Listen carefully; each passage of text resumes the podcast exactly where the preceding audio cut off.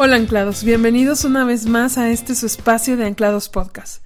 Es un gusto tenerles de vuelta, esperando se encuentren bendecidos el día de hoy. Yo soy Berenice Lazalde y los estaré acompañando en este episodio número 2, continuando con nuestra serie titulada Conociendo a Jesús. Recordando que esta serie está enfocada en el pasaje de Lucas 1.4, el cual Bere ya nos había comentado la importancia de recordar y memorizar.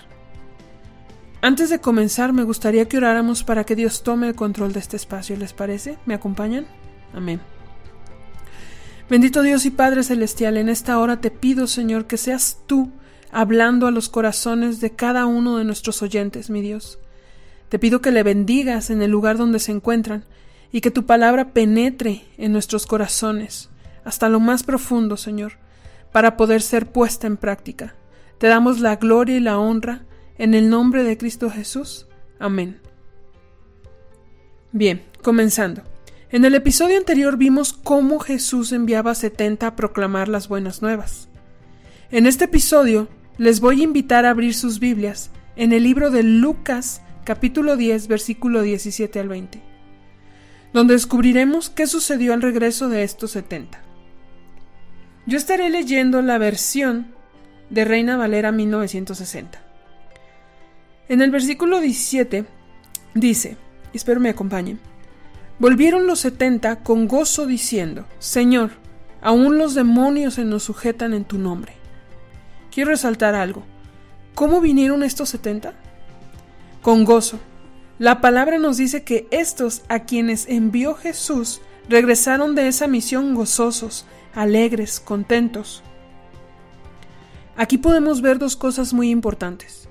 Obedecer a Dios trae gozo, y proclamar el Evangelio, la verdad de salvación a otros, trae gozo a nuestras vidas. Yo no sé cuántos han experimentado esto, pero cuando hablamos a alguien sobre la palabra de Dios, ya sea en nuestro trabajo o en nuestra escuela, y al siguiente día esta persona te dice, oye, ¿podrías platicarme un poco más de lo que me estabas hablando ayer? O aquellas personas a quienes invitamos a la iglesia y al siguiente domingo asisten? ¡Wow! Es hermoso. Eso trae una alegría indescriptible. Espero que muchos de nosotros hayamos experimentado ese gozo. Y si aún no lo han experimentado, espero que anhelen experimentar ese gozo. Ahora, continuando. Si vamos al versículo 19 dice, He aquí os doy potestad de hollar serpientes y escorpiones sobre toda fuerza del enemigo, y nada os dañará. ¿Qué dice aquí que nos dañará? Nada.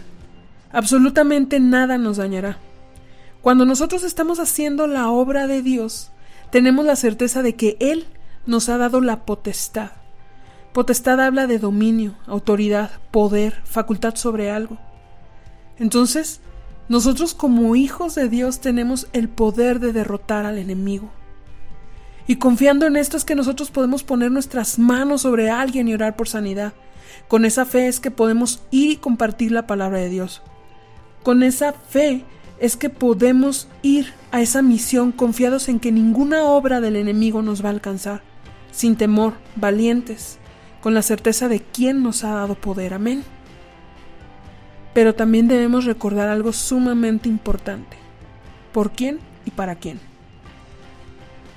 Somos enviados a proclamar las buenas nuevas con valentía, con fe, sí, pero no debemos olvidar que todo lo que hacemos es para la gloria de Dios.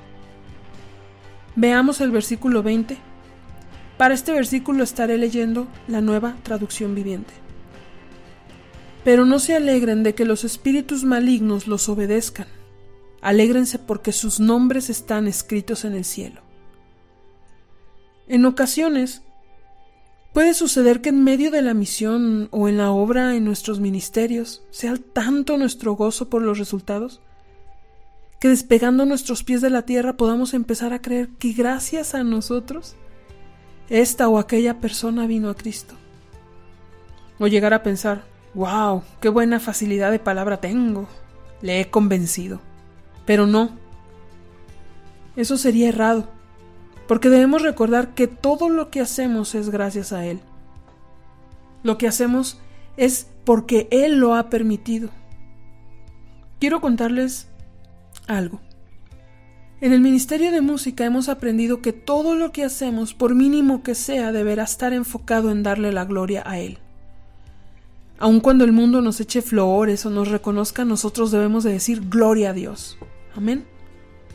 La palabra de Dios en este versículo nos dice que no debemos gozarnos solo por la obra y sus resultados, sino aún más porque nuestros nombres están escritos en los cielos, porque hay un lugar preparado para nosotros en la presencia de nuestro Señor Jesucristo, y no hay mayor recompensa que esa.